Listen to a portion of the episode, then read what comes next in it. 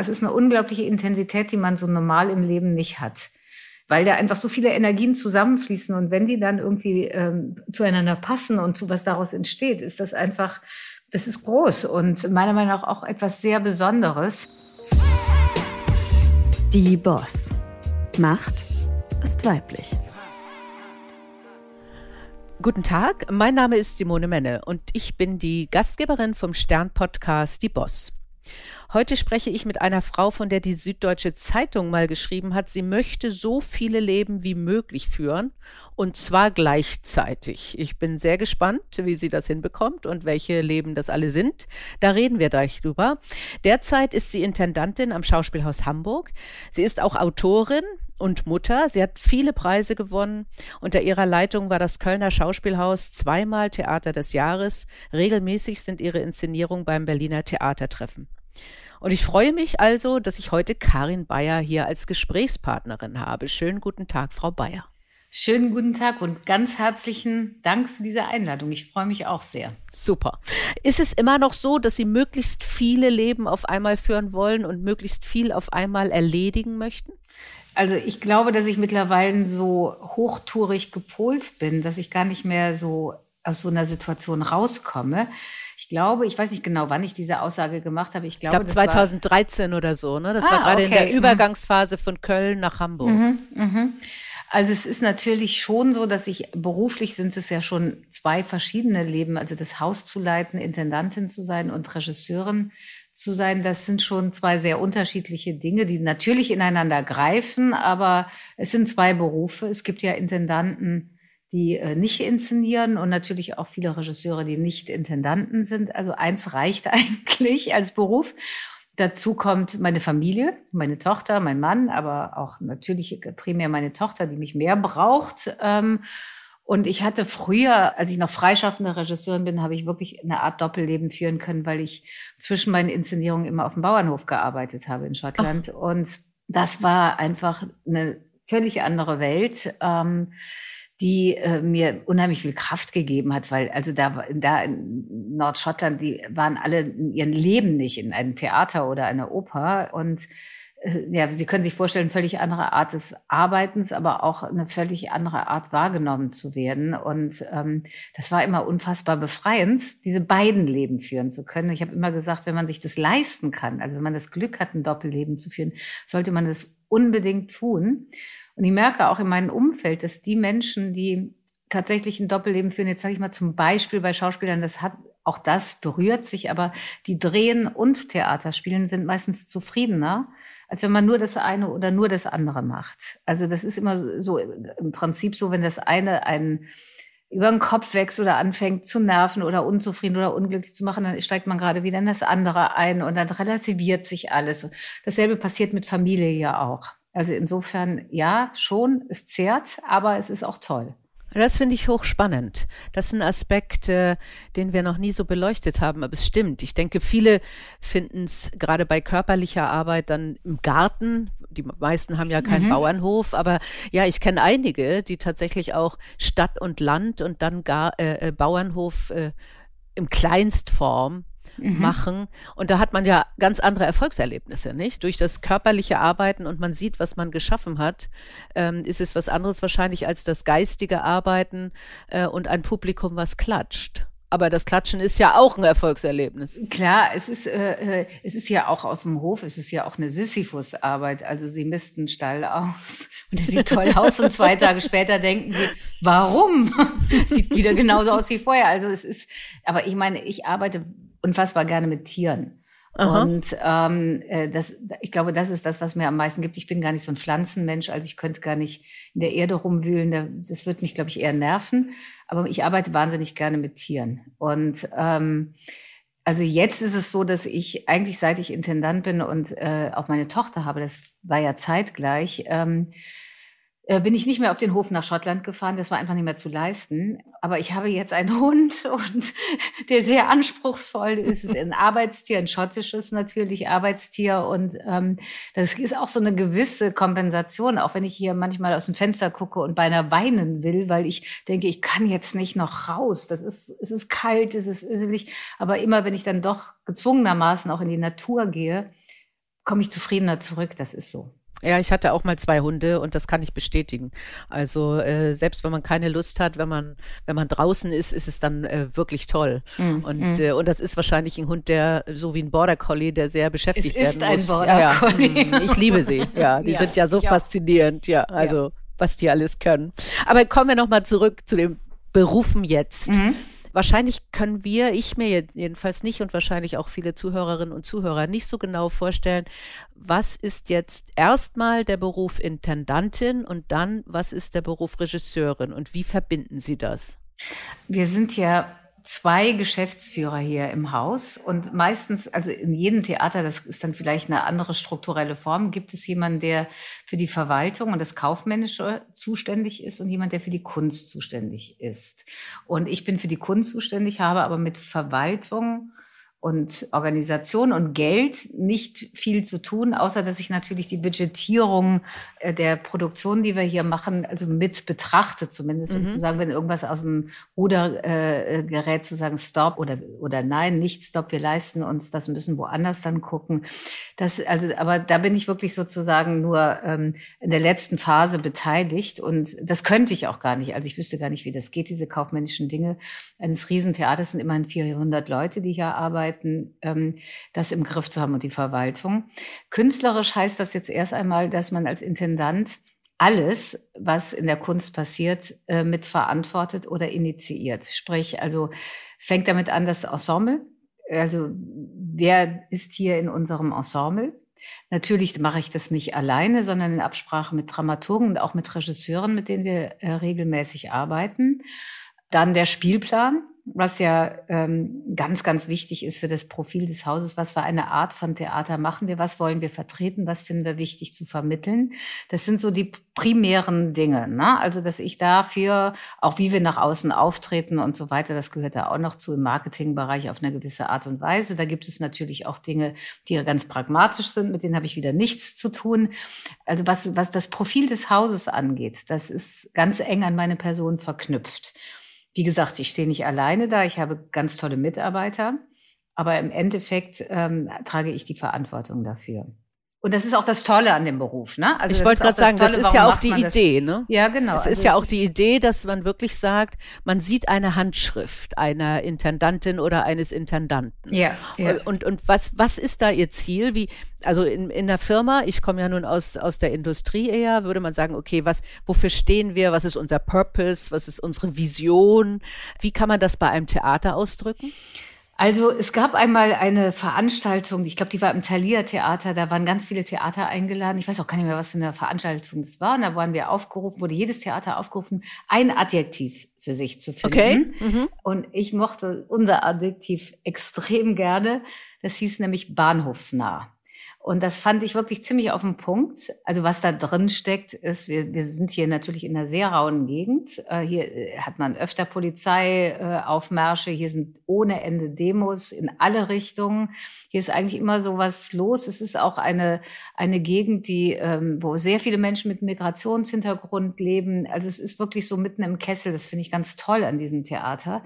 Natürlich haben wir einen politischen Anspruch. Natürlich haben wir einen Anspruch, trotz der Größe des Zuschauerraums, der eigentlich eher ein in Anführungsstrichen gefälliges Theater vielleicht abverlangen würde, zu sagen, nein, wir müssen wirklich bei uns bleiben und weitestgehend zumindest versuchen, die politischen Themen, die uns umgreifen, in Spielplan umzusetzen.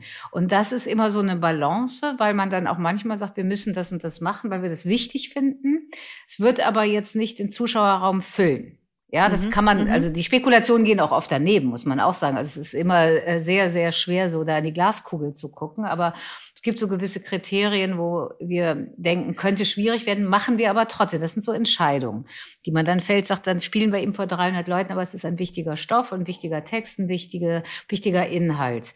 Und ich glaube auch, dass wir, das ist eigentlich der Hauptpunkt, wofür wir stehen, dass wir eigentlich sehr oft riskieren, auch gerade in der Eröffnungsphase eben nicht äh, Stücke zu spielen, von denen man war, ich sage jetzt mal Hausnummer Romeo und Julia mhm, oder Kabale mhm. und Liebe, wo mhm. ich weiß, da kommen die ganzen Schüler und die, ähm, das Haus ist voll, sondern wir sagen, nein, wir machen Reisende auf einem Bein. Wichtiger Stoff, äh, aber kennen wahrscheinlich nicht so viele. So, ja, also ja. das ist etwas, ähm, wo wir bereit sind, Risiko zu fahren Und das geht manchmal extrem gut auf, also überraschend gut ähm, und manchmal eben nicht. Und der Geschäftsführer oder die Geschäftsführerin, die für Finanzen zuständig ist, muss dann sozusagen das ein bisschen abwägen. Also wenn ich Sie richtig verstanden habe, sagen Sie, ja ehrlich gesagt, wir machen jetzt nicht die genehmen Themen, die das Haus mit Abonnenten füllen, sondern eigentlich gehen wir immer auf Risiko. Wir gehen sehr, sehr oft auf Risiko. Vielleicht nicht immer. Es gibt immer zwischendurch so Produktionen, wo wir sagen, okay, es wird ein gewisses Publikum ziehen, aber das müssen dann trotzdem Produktionen sein, wo wir sagen, das ist, das hat eine Anarchie oder es ist wild oder die Ästhetik interessiert uns. Ähm, also Beispiel zum äh, Studio Braun, ja, das ist, das füllt ganz sicher das Theater, aber die haben einfach so was eigenes, crazy, äh, mhm. wo ich sagen würde, das ist immer noch nicht Rom und Julia. so. Und das geht nur, solange es gut geht. Ne? Also bisher war das, ist es noch nie vorgekommen, dass ein Geschäftsführer mir äh, gesagt hat, äh, dieser Spielplan, das wird nicht gehen. Ich glaube, da würde ich auch meinen Hut nehmen. Das hätte ich mhm, echt keine mhm. Lust zu diskutieren.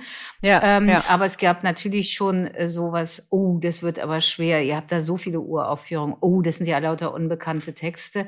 Und das höre ich dann auch. Also das heißt ja nicht, dass ich das dann unbedingt umsetze. Das heißt aber auch nicht, dass ich das dann geflissentlich ignoriere. Also das äh, diskutiere ich natürlich wieder mit der mhm. Dramaturgie und wir überlegen sehr genau, äh, wollen wir das riskieren? Weil es ist natürlich auch für das alle, also für alle Beteiligten im Theater unfassbar frustrierend, wenn man vor leeren Haus spielt. Also das ja. wollen wir natürlich auch nicht. Wir müssen, das ist ein Balanceakt und der ist uns eben sehr häufig gelungen. Da spielt einen natürlich auch so ein bisschen Glück und Schicksal und ich weiß nicht was in die Hand. Ne? Äh, es ist, äh, dass dann auf einmal Dinge funktionieren, die vorher nie funktioniert haben, weil die, die Zuschauer, die Stadtgesellschaft sich politisiert hat und auf einmal nicht mehr wegen wegen äh, Shakespeare ins Theater geht, sondern wegen einem politischen Stoff, den kein Mensch mhm. vorher gekannt hat und sowas. Das haben wir alles erlebt, äh, was natürlich immer tolle Zeiten fürs Theater sind, wenn das Publikum wegen Inhalten kommt. Und auch das ja. gibt es ja. Ja, ich glaube, das wäre mein Eindruck, dass das tatsächlich auch mehr geworden ist in ja. den letzten Jahren. Auf nicht? jeden also, Fall.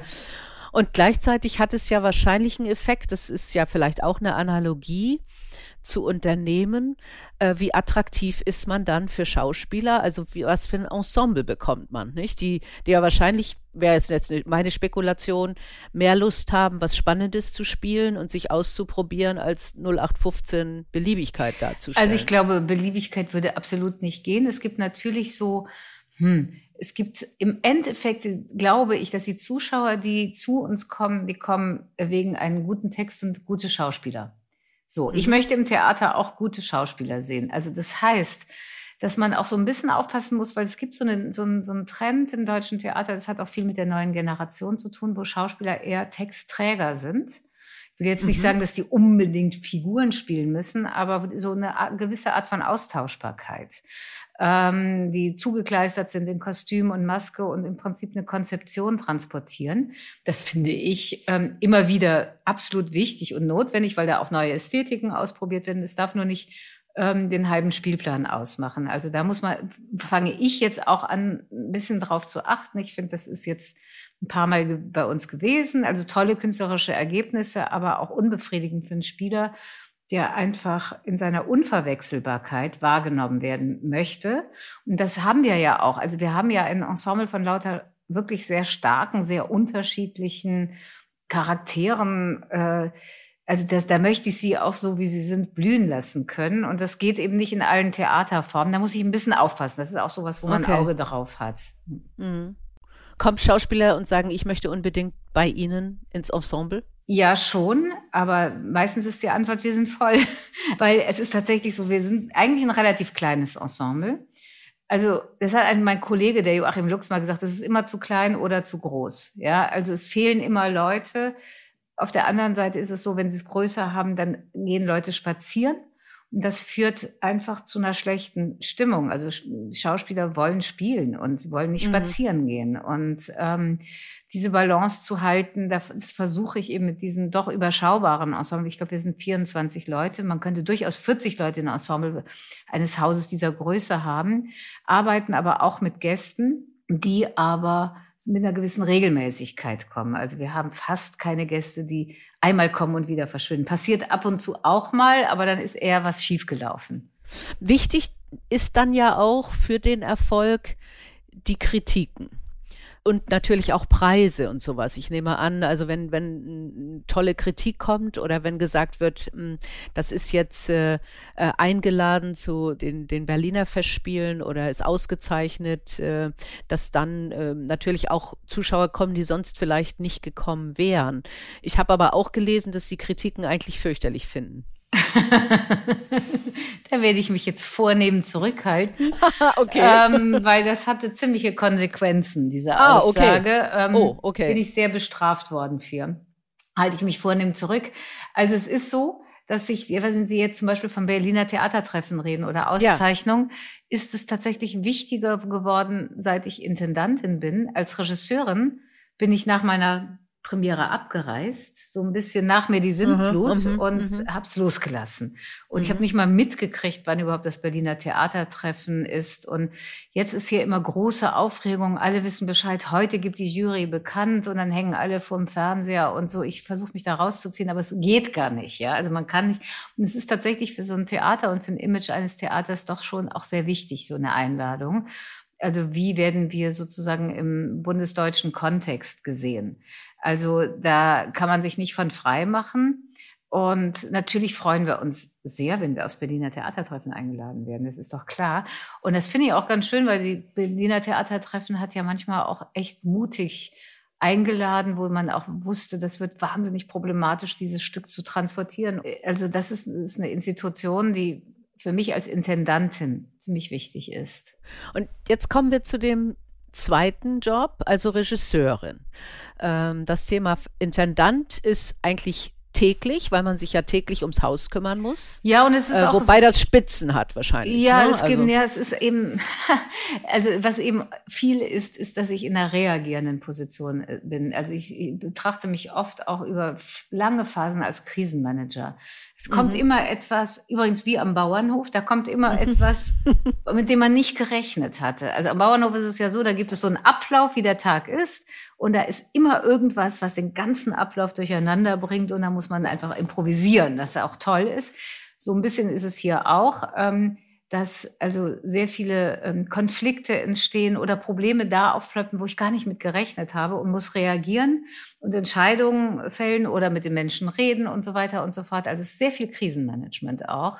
Ich kann jetzt gar nicht sagen, dass ich das nicht mag. Es gibt manche Krisen, wo ich erstmal weiß werde im Gesicht und dann kommt eine unfassbare Kraft, wo man immer denkt, wo, wo, mhm. aus welchen letzten Ecke des her? Körpers kommt die jetzt? Ähm, es wäre jetzt auch pervers zu sagen, ich mache das ganz gerne, aber ähm, doch, ich mache es ganz gerne. Punkt. So, so was ich glaub, soll ich das kann man, auch, kann man ja. auch guten Gewissens zugeben. Und es ja. ist natürlich auch nur dann schön, wenn man die Krisen gelöst kriegt. Es gibt auch unlösbare Krisen oder Krisen, die einen Ausgang haben, den man sich wirklich nicht gewünscht hat. Das passiert natürlich auch immer wieder. Das versuche ich von mir wegzuhalten. Also ich möchte eigentlich nicht wegen meines Jobs als Intendantin schlecht schlafen. Mhm. Das bleibt nicht immer aus, aber das ist mhm. sozusagen wirklich ein Wunsch von mir. Ganz anders als Regisseurin, da schlafe ich oft schlecht und habe auch schlechte Träume, weil das ist einfach der Stall, aus dem ich komme und da bin ich auch viel empfindlicher und äh, das ist mir natürlich sind mir meine eigenen künstlerischen Arbeiten extrem wichtig. Also ich mache das, das nicht. Das finde ich spannend. Und, und dann haben sie schlechte Träume beziehungsweise schlafen schlecht, weil sie denken, oh, mache ich das jetzt richtig? Ist, kommt das rüber, was ich ausdrücken will? Ich weiß oder? gar nicht, ob das so, so, so präzise ist. Es sind manchmal auch ganz banale Ängste. Ich kann das nicht. So, das gibt's Aha. ja auch. Also so, wenn ich anfange wieder zu träumen, ich habe mein Abitur nicht, dann weiß ich, woher das kommt. Dann denke ich, oh, ich mhm. genüge nicht. Und mhm. äh, sowas oder ich gehe auf eine Leseprobe und habe das Stück nicht gelesen und versuche immer schnell vorzulesen und mir ganz schnell noch was einfallen zu lassen. Das sind ja, äh, das sind so typische Theaterträume, zumindest der zweite. Schauspieler träumen, dass sie auf der Bühne sind und nicht wissen, welches Stück gespielt wird. Das ist auch ein typischer Schauspielertraum. Okay. Also, dass man, dass man es nicht schafft, ist das eigentlich so. Das ist, äh, ist oft dann vielleicht auch ein Ausdruck von ähm, äh, schlicht und ergreifend von Überforderung. Mhm. Und natürlich ist Regie führen immer eine Überforderung. Äh, das ist äh, wirklich so ein bisschen Augenaufbau der Berufswahl, weil äh, da gibt's nichts Safes.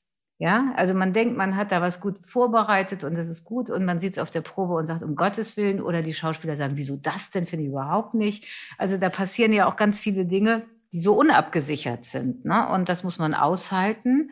äh, es ist auch toll, ne, weil einfach durch diese Art von, von auch Konflikten oder Zusammenarbeit in einem großen Team entstehen ja Dinge. Und das Tolle am Inszenieren sind einfach Momente, äh, wo man so über sich selbst hinaus wächst. Das ist richtig physisch spürbar auf Proben, wenn man so hochenergetisch ist, was guckt, was man gearbeitet hat, eine längere Strecke und unfassbar viel gleichzeitig denkt über Licht, über Ton, über Rhythmus, Musik. Das fand ich jetzt nicht gut. Warum eigentlich zurückreflektieren, gleichzeitig weitergucken? Das sind ja unglaublich viele Ebenen. Und das ist ja so ein Vermögen, so ein spezielles Vermögen, das auf einmal richtig groß wird. Ja, und das ist, das ist, das ist toll. Das ist äh, blöd, wenn es ausbleibt. Aber da passiert auch, dass man manchmal stumpf davor sitzt und sagt, das stimmt nicht. Warum kriege ich mhm. nicht raus? Dann muss man es eben wiederholen, bis man es rauskriegt. Und ich mag auch so Proben, wo Schauspieler sehr spielerisch sind. Ich bin auch jemand, der relativ verspielt ist. Also, und ich sitze unten und ich rufe einfach Sachen krut rein, ohne Hand und Fuß. Und die werden aufgenommen und es entsteht was dabei. Und wir nehmen gegenseitig Impulse voneinander ab. Dann kommt man in so einen Flow miteinander. Und da entstehen die tollsten Sachen. Das ist auch ein unfassbar tolles Gefühl.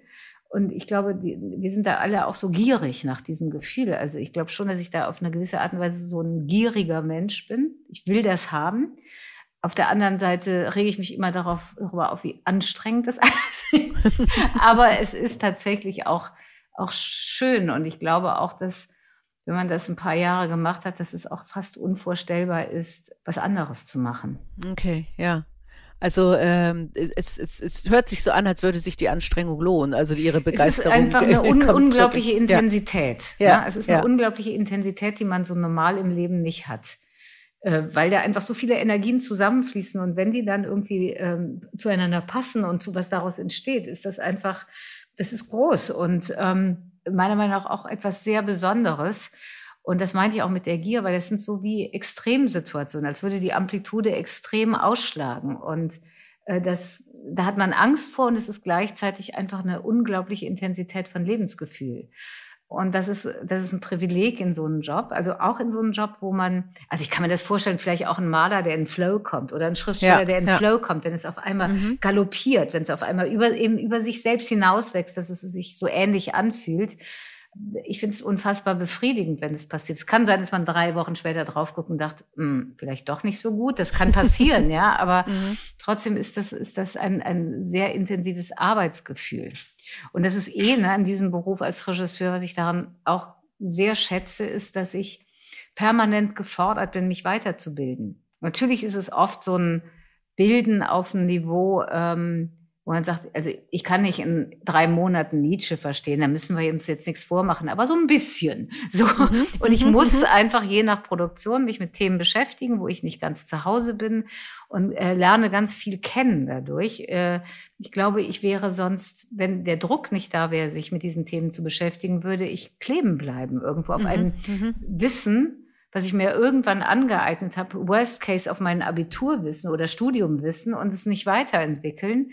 Und so muss ich mich weiterentwickeln, was natürlich aber auch wirklich ganz toll ist. So. Mhm. War das immer ein Traum, Regisseurin? Hm, schon ziemlich lange, ja. Also es war ja. auf jeden Fall für mich klar, dass ich das will, bevor ich Abitur gemacht habe. Ah ja, okay. Haben Sie in der Schule es kennengelernt oder durch, durch das Elternhaus oder? Wir hatten einen Englischlehrer, der war so ein bisschen theateraffin und ich hatte, hatte so eine Freundesklicke, die theateraffin war. Ich bin das erste Mal ins Theater gegangen, als ich 15 war, also relativ spät. Ja. Jetzt gehen die ja schon in der Grundschule, was ich großartig finde. Also ich war, bin relativ so als Spätzünder ins Theater gegangen, hatte dann eben so ein paar Freunde und wir fanden uns unfassbar cool. Ja, mhm. das war natürlich auch so ein bisschen sich eine Identität verschaffen. Wir sind die, die ins Theater gehen und deshalb durchaus vielleicht auch gekoppelt mit einer gewissen Arroganz. Ich weiß es nicht, würde ich jetzt nicht ausschließen. Und ich habe dann in der Schule auch gespielt, Lady Macbeth. Oh ja, im Englisch-Leistungskurs. Und dann hatte er so eine Verbindung, ähm, der Englischlehrer, zu äh, diesen Youth Theaters in England. Das macht ja London, das macht Cumbria, das macht jede Grafschaft, hat ein Sommerjugendtheater. Und da bin ich mal hin und habe mitgespielt, habe meine Sommerferien da verbracht, also noch in der Schulzeit und dann, ich glaube, nach dem Abi als Regieassistentin.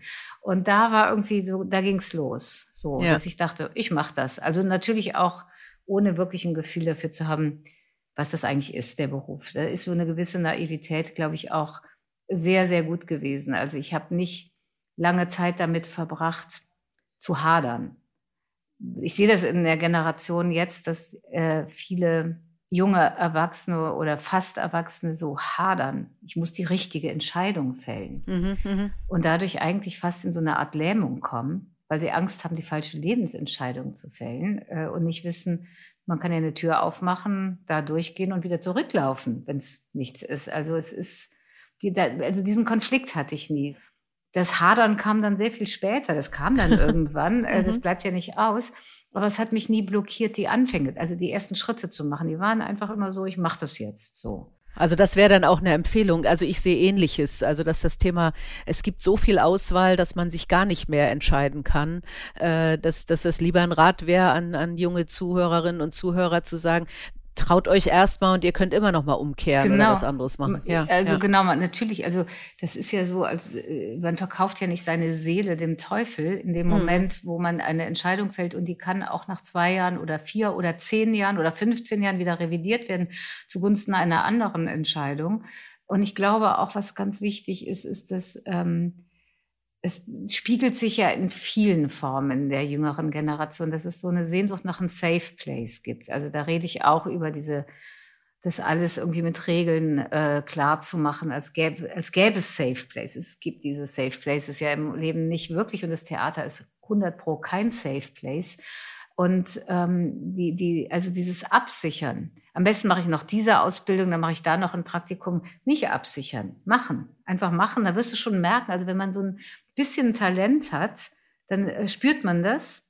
Und wenn man kein Talent hat, dann kann man so viel Praktiken machen, wie man will oder Assistenzen. Dann, dadurch entsteht kein Talent. Das ist relativ schnell rauszukriegen ich bin ja sehr für den Kopfsprung ins kalte Wasser. Durch die, durch ein paar Nebensätze haben wir eigentlich jetzt ja auch gehört, dass Sie äh, auch jedenfalls teilweise in England groß geworden sind und, nee, und nee, Schottland. Nein, nee, nicht wirklich ah, okay. groß geworden. Nein, ich war, bin war immer in Deutschland, aber ich habe da, ich habe in England eben diese ersten Theatererfahrungen. Das waren Sommerferien. Okay, ah ja. Ähm, ich habe da nie länger als drei Monate gelebt. Und als ich angefangen habe, am Bauernhof zu arbeiten, dann bin ich jedes Jahr hin immer zur Lambing Season, also immer Mai, mhm, wenn die mhm, Lämmer mhm. kamen. Ähm, also ich bin eine Lammhebamme sozusagen. ähm, mhm. Aber das war dann auch unterschiedliche Zeiten. Das waren am Anfang das erste Mal drei Monate, aber sonst bin ich manchmal auch für sechs Wochen oder manchmal auch nur für einen Monat gefahren. Okay. Aber richtig gelebt habe ich da leider nie. Aber kommt ja vielleicht noch. Mhm. Weil, weil meine Frage wäre auch gewesen, ich empfinde es schon als recht deutsch, dieses Thema Absicherung. Ja, also äh, möglichst alles, äh, also äh, nun bin ich auch eine ältere Generation, aber Fahrradhelm und das muss ich versichern und das muss ich versichern und, und äh, jemand anders muss dafür verantwortlich sein. Also dieses Thema ins eigene Risiko zu gehen oder Verantwortung zu übernehmen. Ich habe eine Zeit lang in England gelebt, finde ich deutscher als eher als Englisch. Also in England, glaube ich, macht man es eher. Das kann die sein. fand ich cooler. Das, das, ja. das, ich glaube, fast jedes Land ist cooler. ähm, aber ähm, das kann sein. Ich habe da gar nicht so drüber nachgedacht. Ich merke nur, wie das so auf vielen, in vielen Lebensbelangen diese Sehnsucht danach, dass man sich das safe machen kann, unglaublich mhm. groß ist und äh, auch unheimlich behindert. Also es gibt äh, Sachen, die daran ganz furchtbar sind, aber ich finde auch in der Entwicklung gerade so dieser Schritt vom Abitur zur Ausbildung. Klar, viele machen jetzt mit 17 Abitur. Also ich habe, glaube ich, mit Anfang 19 Abitur gemacht oder gerade acht, äh, Ende 18 oder so. Da ist, war ich schon eine Ecke, eine Ecke älter und wir waren auch viel früher frei. Ja, wir, also ab ja. 14 waren wir eigentlich freie Menschen. Mhm. Ähm, hat sich verändert, ist auch okay, will ich mich jetzt nicht drüber beklagen, aber ich sehe einfach, ähm, dass das dazu führen kann, also zum, so, so un, zum Unglücklichsein. Das ist wie so eine Karte zum Unglücklichsein. Also das ist ein Anspruchsdenken. Ich muss was Besonderes sein in diesem Leben. Also da ist ja schon Unglück vorprogrammiert. Und auch dieses, ich darf keine falsche Entscheidung fällen. Auch dieses zu lange Warten äh, da wird, glaube ich, unterschätzt, wie scheiße man draufkommt, wenn man auf der Couch hängt. Ja, also das ist, ähm, das ist dann erstmal nach einem Abi, glaube ich, ganz toll, endlich mal seine Ruhe zu haben und äh, nicht Aufgaben gestellt zu bekommen, die man lösen muss und so weiter. Das ist erstmal ein Riesenbefreiungsakt und irgendwann relativ schnell wird es, glaube ich, unfassbar fad. Und dieses seines eigenen Glückes Schmied zu sein, das war ja in meiner Generation auch schon so, dass es hieß, du kannst alles machen Und wenn es vergeigst, selbst schuld so ungefähr, ne? Self-made, ja, Woman.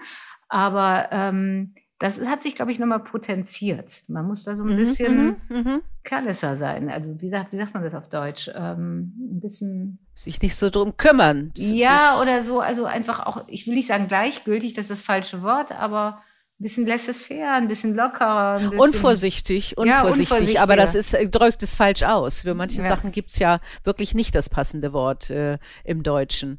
Also, weil, wenn man sagt, du bist you are careless, würde man sagen, du bist unvorsichtig, aber das ist nicht das, was sie meinen, nee, sondern das, eher, äh, eher, äh, dass man äh, sich traut, zutrauend, ne? Ja. Ja, und auch nicht äh. alles, nicht alles abschmecken, ob das jetzt auch gut ist mhm. oder nicht, dann war es eben mal nicht gut. So what, ne? Mhm. So würde das im Übrigen aber auch bestätigen für das Alter. Also äh, auch da äh, würde ich sagen, sich mit 60 aufs Sofa zu setzen äh, oder 63 und, äh, und dann fernzusehen oder ähm, Videospiele zu spielen, macht einen ja auch lässt einen ja auch verkümmern. Das, das ja. gilt genauso wie für die Jugend, denke das ich. Stimmt. Nicht? Also, das stimmt. Und mhm. ich würde mal vermuten, Sie können sich nicht vorstellen, dass Sie mit 60 in Rente gehen und äh, nur noch Bauernhof machen. Ach, ja, das ist, das ist wirklich, äh, tatsächlich ist es etwas, was mich anfängt nervös zu machen, weil also das Ende meines Berufes ist ja abzusehen. Und äh, meine Tochter wird dann auch ausgezogen sein, also wird ihren Weg gehen. Und also das sind ja nun mal ganz wichtige Säulen in meinem Leben. Wenn die auf einmal nicht mehr da sind, äh, bin ich, ich bin im Moment ein bisschen ratlos. Mhm. Also der Hund wird es nicht kompensieren. Ganz sicher nicht. nee. ähm, und Land ist auch nur schön, wenn man weiß, dass man wieder in die Stadt geht. so, das meine ich mit Doppelleben. Ja. Ähm, ich weiß nicht, ich kann nein, ich glaube, ich kann nicht auf dem Land. Das ist, ich bin dann doch zu sehr Städter und ähm, ich brauche beides. Ähm, ich habe keine, ich habe kein Konzept tatsächlich. Aber kann man nicht Regisseurin machen, bis man 85 ist?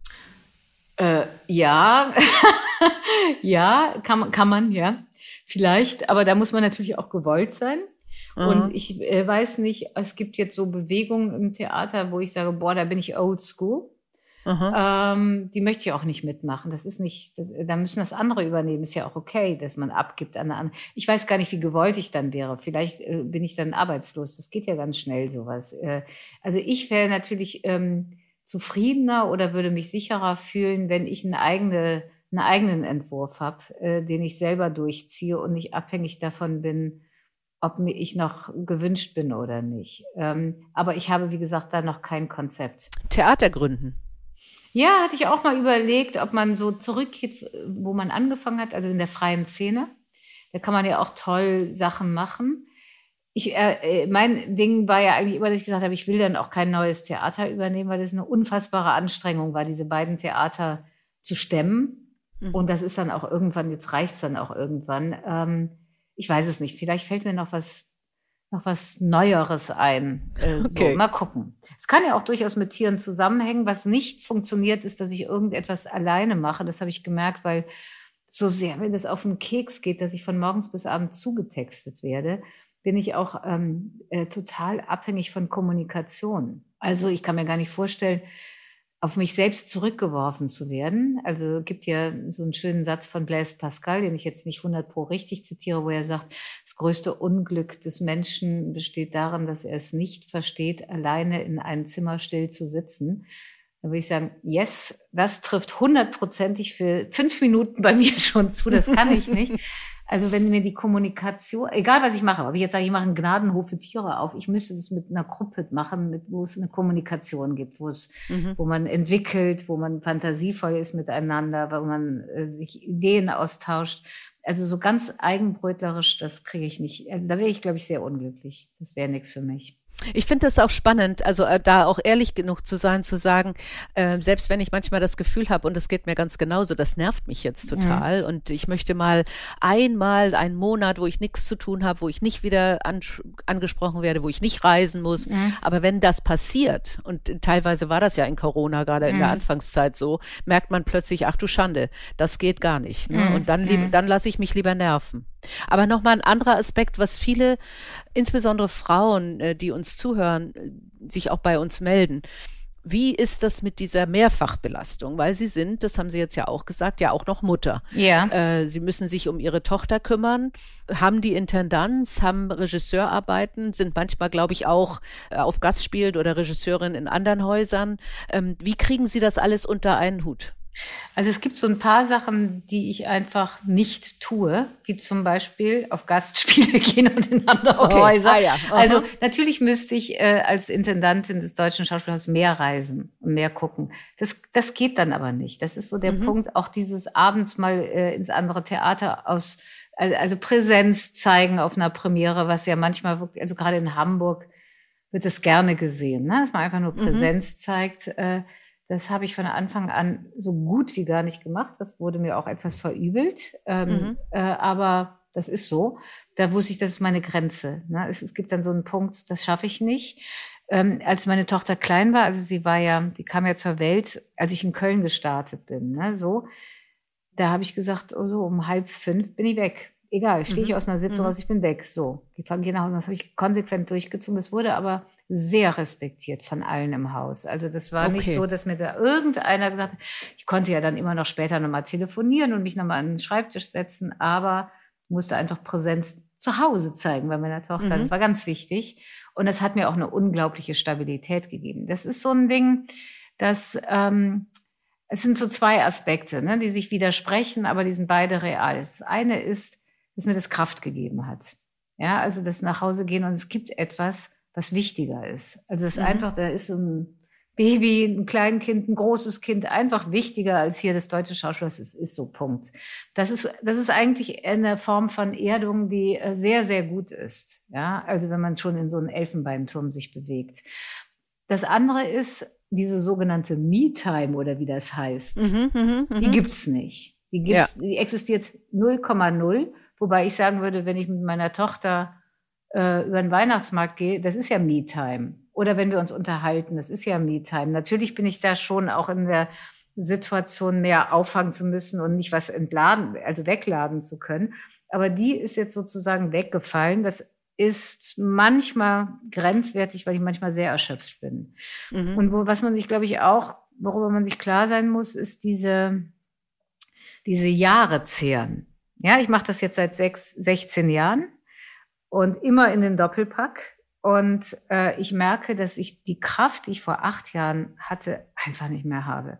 Mhm. Das ist einfach, äh, dass ich einfach manchmal einfach wirklich sage, ich kann nicht mehr, ich kann nicht mehr, ich, also so und dann sowas mache, ähm, das mache ich eigentlich sogar ziemlich häufig, dass wenn ich von der Arbeit nach Hause komme, eigentlich noch in der Horizontalen bin und ich so unterhalte, am liebsten im Bett essen und dann Binge-Watching, ja, so, also okay. sowas, also weil lesen kann ich auch nicht mehr ohne die Deformation professionell. Es wird immer alles untersucht auf Verwertbarkeit. Ähm, mhm, auch mhm. das Wahrnehmen von Stadt, also wird ja alles durch, geht ja immer durch den Filter, kann ich das benutzen so. Ne? Es ist irgendwie nicht ganz frei.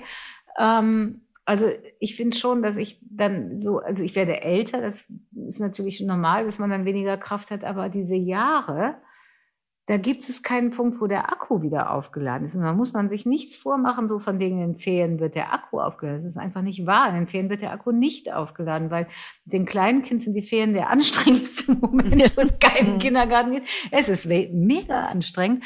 Und dann sind es, dann nimmt man eben doch die Arbeit mit, da muss man eben doch diese Romane lesen. Also so, ähm, ich habe das Gefühl, dass sozusagen der Akku nie wieder aufgeladen wurde. Also der, da gibt's immer so ein bisschen, mhm. aber so auf den Level, mhm. wo der Akku mal war, da komme ich nicht mehr hin. Da müsste ich vielleicht so einen Zwei-Jahres-Unterbruch machen oder so. Und das ist etwas, was man, glaube ich, einfach akzeptieren muss. Es fällt mir schwer zu akzeptieren, dass das auch mit Alter zusammenhängt. Mhm. Ähm, ich denke immer, nein, ich, nein, nein, das will ich nicht. Mhm. Ich kann noch, ich kann auch noch sportlich und so, aber hm, ich merke es wirklich. Ich merke es einfach auch körperlich ähm, und es nervt mich auch, aber es ist real. Also ich würde es jedem empfehlen, ne? Also äh, Doppelleben unbedingt, ne? Machen, aber sich also da muss dann auch bereit sein zu sagen, gewisse Dinge werden dann nicht sein können. Ne? Mhm. Also zum Beispiel ich auch ich feiern fast nie das ist äh, irgendwie aus lustfeindlich, aber ich kann nicht einen verkaterten Tag. Also das kann ich nicht. Und ich okay. werde, wenn ich wenig trinke, sehr verkatert. Ja, also. okay.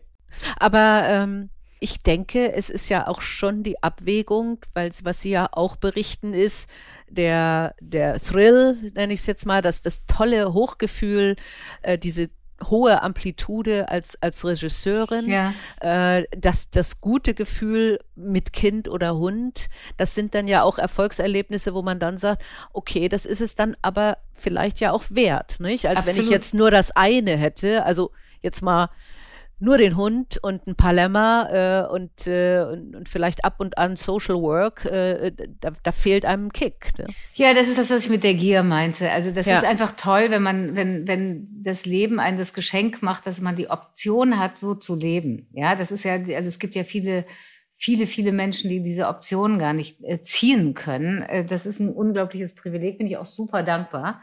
Aber äh, äh, klar, das ich, das eine befruchtet das andere, das andere dezimiert das andere auf eine gute Art und Weise und erdet einen wieder runter, wo man sich sonst vielleicht hochschrauben würde in so ein Mindfucking zu irgendetwas, wo man, es wird dann einfach durch die andere Welt wieder relativiert, wo man sagt, komm jetzt, ist, lass los, ist nicht so ja. schlimm, ja, Welt geht nicht unter, liegt kein Kind auf dem OP-Tisch, ja. Und gleichzeitig, ich nehme an, was, äh, was sie auch sein müssen, ist extrem strukturiert. Ne? Also das, das ist ja immer bei, bei gerade bei Frauen, die auch ein Kind haben, dass wirklich ein ganz anderes Zeitmanagement kommt und ganz anders gesagt wird, also oder auch die Konsequenz, das geht jetzt nicht, hier ist das Meeting zu Ende oder aber auch, ich habe nur so und so lange vorgesehen, wir müssen diese Zeit effizient nutzen, oder? Mhm, das stimmt. Also ich muss aber auch sagen, meine Mitarbeiterin, die hier uns gerade technisch ausgeholfen mhm. hat, die hilft mir auch sehr dabei, mich zu strukturieren. Die Frau Gassalaui, weil die, also boah, wenn die nicht wäre, hm. Also ich habe hab so eine Mischung von, ja, ich bin strukturiert und das ist auch so, dass mein Mann findet es auch total blöd, hat er letztens gesagt, habe ich auch hundertprozentig verstanden, dass das zu einer gewissen Inflexibilität führt.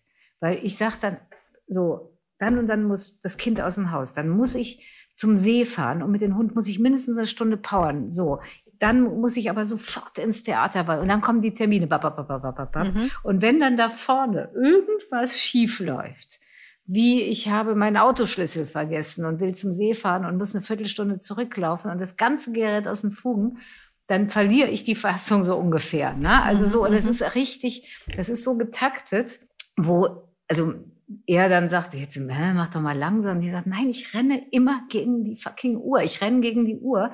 Bitte lass mich nicht aus diesem Ding rausfallen. Und das ist natürlich auch, also da finde ich, da gibt es so eine Struktur, wo ich denke so, oh nee, eigentlich Nee, es muss doch auch möglich sein, dann mal morgens eine Viertelstunde länger im Bett zu machen oder am See zu sein oder kürzer oder weiß der Henker was.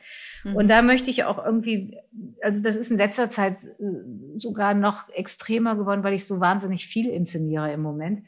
Das muss ich einfach wieder runterfahren, weil das doof ist. Also das ist mhm. wirklich so, man steht auf und läuft wie ein Roboter durch den ersten Teil des Tages, um alles abzuhangeln. Und das macht einfach auch keinen Spaß. So, man muss auch wieder irgendwie das Irrationale finden und den Spaß. Sonst, sonst, sonst ist es zu anstrengend. Ja, das kann ich nachvollziehen. Also den Luxus habe ich Gott sei Dank inzwischen, weil ich nicht mehr operativ arbeite, dass ich mir sehr gut aussuchen kann, was ich mache. Ja. Und es dann eben auch mal Tage gibt, wo ich sage, oh man, heute wäre bis neun schlafen ganz schön. Und dann ja. darf ich das auch. Ne? Ja, dann super. kann ich das. Also die, die Kombi, die, die kann ich mir leisten und da kann ich sie nur ermuntern, weil das ist auch ein schönes Gefühl. Das, das glaube ich, das glaube ich, das glaube ich sofort, ja.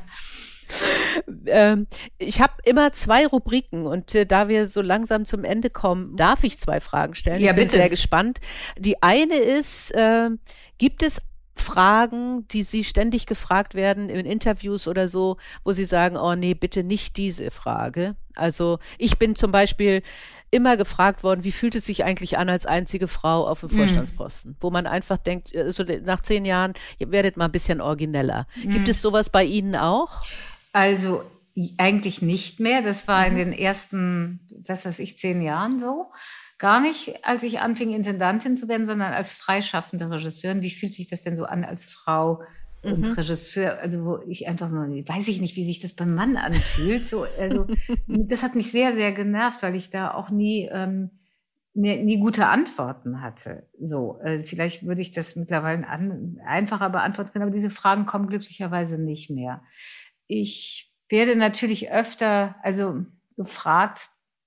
Das hat mit einer leitenden Funktion in einer Kulturinstitution zu tun, zu allen meinen Senf abzugeben. Ja, mhm. also es ist passiert gesellschaftlich etwas, es passiert politisch etwas, es kommt der Anruf, was sagen Sie dazu? Mhm. Und ich ärgere mich grundsätzlich über Leute, die zu allen, von denen sie nichts verstehen, immer ein Statement machen müssen. Also da fühle ich mich nicht zu berufen. Also ich erlaube mir dann oft zu sagen, kann ich Ihnen nicht beantworten, weiß ich nicht, muss ich nochmal drüber nachdenken, weiß ich nicht. Finde ich jetzt sehr komplex, diese Schnellschussantworten, die erwartet werden. Ne? Das mhm. ist natürlich also vielleicht auch durch die Veränderung der medialen Landschaft ähm, entstanden, dass man immer sehr schnell knapp eine klare Haltung hat. Mhm. Finde ich nicht besonders gesund äh, finde ich auch hybrid. Also ich äh, gibt einfach Themen, von denen ich zu wenig verstehe, um sie in ihrer Komplexität zu begreifen oder um sie auch jemals in ihrer Komplexität zu begreifen. Also ich bin da schon jemand, der das, also ich mag das nicht so, dass ich zu allen befragt werde. Ich habe das aber mittlerweile so oft abgelehnt. Vielleicht ändert sich das jetzt und ich werde nicht mehr so viel gefragt. So, ne? Frau Bayer, gibt es denn ein Stück, was, äh, was Sie auf Ihrer Wunschliste haben, was Sie gerne mal aufgeführt hätten und es bis heute nicht geschafft haben? Also ein, einer meiner Hauptprivilegien als Intendantin ist, da gibt es niemanden, der zu mir Nein sagt. Das heißt, ich kann wirklich machen, was ich will und auch mit den Mitteln, mit denen ich es machen will. Also das, das bin ich ja mein eigener Arbeitgeber. Nein, gibt es nicht, weil wenn ich etwas habe, dann mache ich. Also, also wenn es etwas okay. gibt, was ich machen will, dann mache ich das auch so. Ja. Aber da habe ich jetzt auch wirklich noch mal eine Frage: Wie finden Sie dann die Stücke? Oh, ganz unterschiedlich. Also wir haben tatsächlich einen Weg in der Dramaturgie, der mir sehr gefällt. Da gibt es ja tausend Wege, wie kommt man an die Stücke, wie kommt man an den Spielplan. Wir fangen an, uns zu unterhalten, was uns gerade so in der Welt bewegt. Mhm. Und äh, versuchen da einen Kern rauszufiltern und dann dementsprechend Sujets zu finden, ob es ein Film, ein Stück, ein Roman ist. Das ist ein Prozess über mehrere Monate und daraus generieren wir dann den Spielplan. Und ich sehe mich da als Intendantin schon auch in der Pflicht, dann inhaltlich mich mit dem Thema auseinanderzusetzen. So, das mache ich dann auch sehr, sehr gerne. Und manchmal ist es so, dass es da gar keine Stücke zu gibt. Und dann fängt man an, Romane zu lesen, was immer sehr zeitaufwendig ist, oder Filme zu gucken. Ich hätte auch diverse mhm. Filmsujets als Grundlage, um so eine Art Storyboard zu haben, habe aber mit vielen Fremdtexten dann quasi das politisch nochmal weiter beeinflussen können. So. Spannend. Ja, das ist ganz schön. Ich mag diese Projektarbeit auch sehr, sehr gerne. Aber wir kommen eigentlich immer vom Kern des Inhaltes. Gibt auch, mhm. man kann es auch andersrum. Man kann sagen, wir haben dieses Ensemble, die und die muss mal wieder groß spielen. Was haben wir für die? Wer könnte das machen? Also wir machen es andersrum. Da gibt es jetzt mhm. kein richtig oder falsch. Das ist aber seit, seit ich Intendant bin immer unser Weg gewesen. Und das bringt mich eben zu dieser Frage, wenn Sie viel, viel später in Ihrem Leben eine Biografie oder eine Autobiografie über sich schreiben oder jemand sie schreibt, wie wäre der Titel? Gut. Also es gibt ja ein Buch, also das hat der Höbels gemacht, das hat den Titel Den Aufstand proben. Mhm. Ähm, was ich eigentlich ganz, äh, ganz schön finde als Titel. Äh, ich weiß nicht, ob der jetzt noch so auf also das war aus der Zeit, als ich einen sehr, sehr harten politischen Kampf in Köln geführt habe. Also wirklich gegen diese ganze Männerregel, die ich alle hätte töten können. Ähm, äh, und das, das das kombiniert mit den Wortproben und so weiter, das fand ich eigentlich ganz schön, weil ich da wirklich alleine so ein bisschen Jean d'Arc-mäßig unterwegs war. Das ist jetzt schon wieder, oh, das ist zehn Jahre her. Ne? Ähm, jetzt im Moment finde ich jetzt nicht, dass ich die Jean d'Arc bin. Eher nicht, ähm, aber kann ja wieder kommen. Also, weil es gibt einfach Bewegungen im Theater, gegen die ich mich wehren will und demnächst auch relativ laut wehren werde.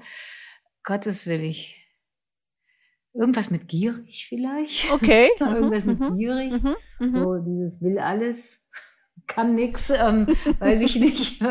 So, also das würde ich schon sagen, dass mich das sehr definiert, dass ich ähm, mhm. sobald irgendwo so ein kleines bisschen Luft ist, sofort mal wieder ein Riesenprojekt starte. Ähm, also meine jetzt nicht unbedingt äh, Theater, sondern auch der Hund, der Arbeitshund oder mhm. so. Ne? Mhm. Ähm, ja, ich will so viel. Irgendwas mit dem, dem in der mhm. Ecke. Ne? Will zu viel oder so.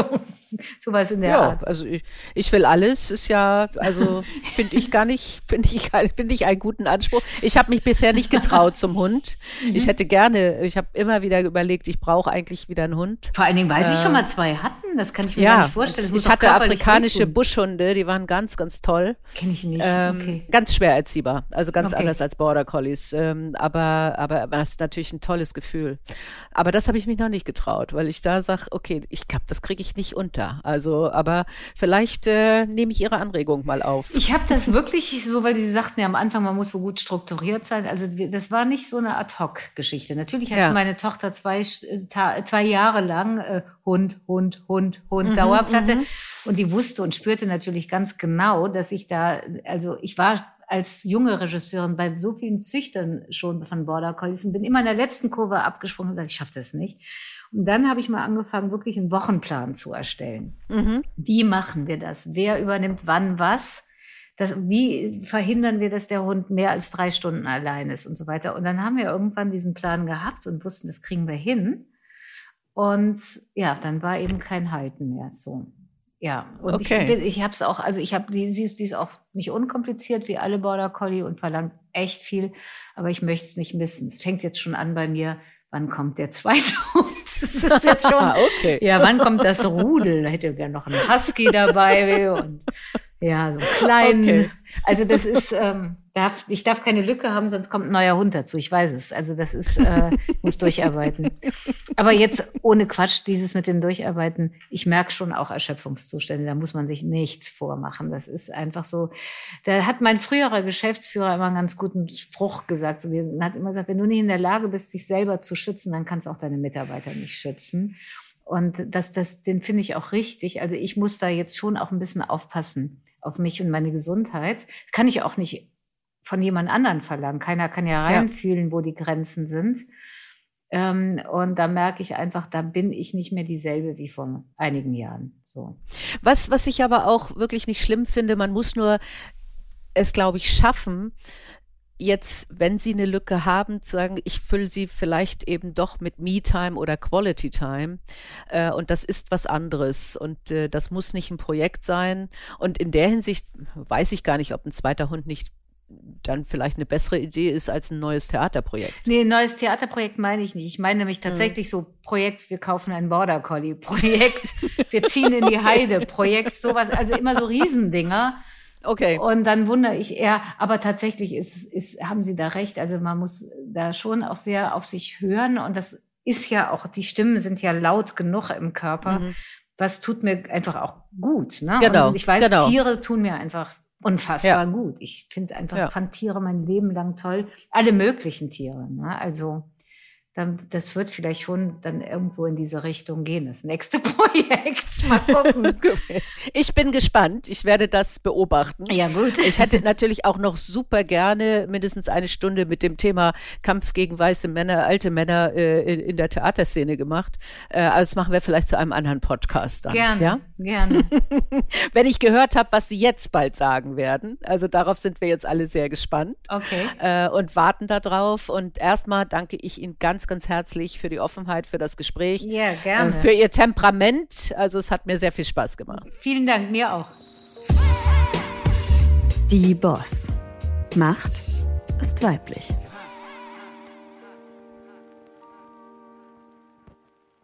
Dieser Podcast ist eine Produktion der Audio Alliance.